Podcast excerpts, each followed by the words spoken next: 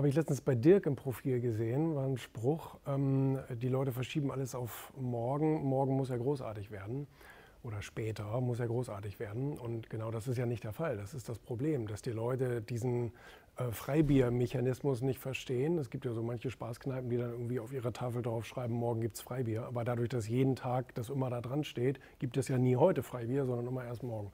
Und das ist ja eine Sache, ein Trugschluss, den viele eben haben, wenn es darum geht, Dinge auf morgen zu verschieben.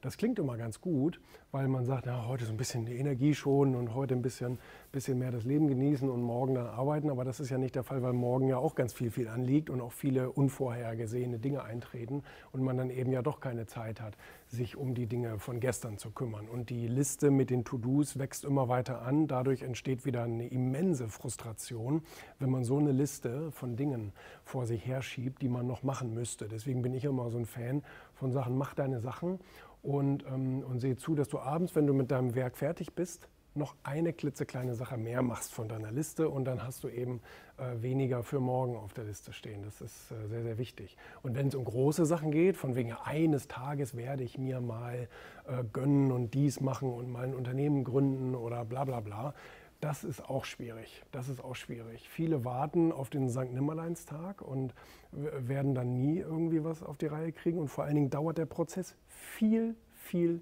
länger, als du denkst. Das ist immer eins der, eins der ganz, ganz großen ähm, Erkenntnisse, dass die Leute glauben, ja, ich mache morgen mal eben und dann bin ich nächste Woche fertig. Das ist nicht der Fall oftmals. Gerade bei größeren Sachen, sie dauern so viel länger.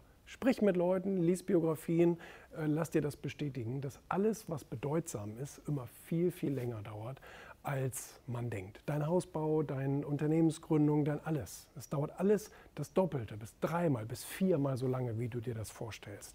A, weil einfach du kannst nicht alle Unwägbarkeiten vorausplanen und B, andere Leute sind langsam, mit denen du zusammenarbeiten musst. Und das ist eben ein Faktor, den kannst du auch sehr schlecht berechnen.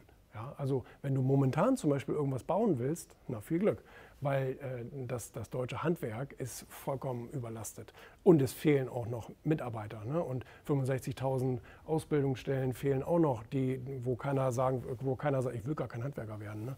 Also es ist wirklich sehr anstrengend momentan. Und äh, deswegen, äh, du musst jetzt anfangen. Du musst jetzt die Sachen in Bewegung setzen. Wenn es nur eine kleine E-Mail ist, wenn es ein kleines Telefonat ist, wenn es irgendwas ist, ein Text, den du da vorbereiten kannst, egal. Aber äh, man muss da ins Handeln kommen und jeden Tag einen klitzekleinen Schritt weiter vorausgehen. Ne? Anders funktioniert das gar nicht. Alles auf morgen zu verschieben und glauben, morgen mache ich das alles fertig, funktioniert nicht.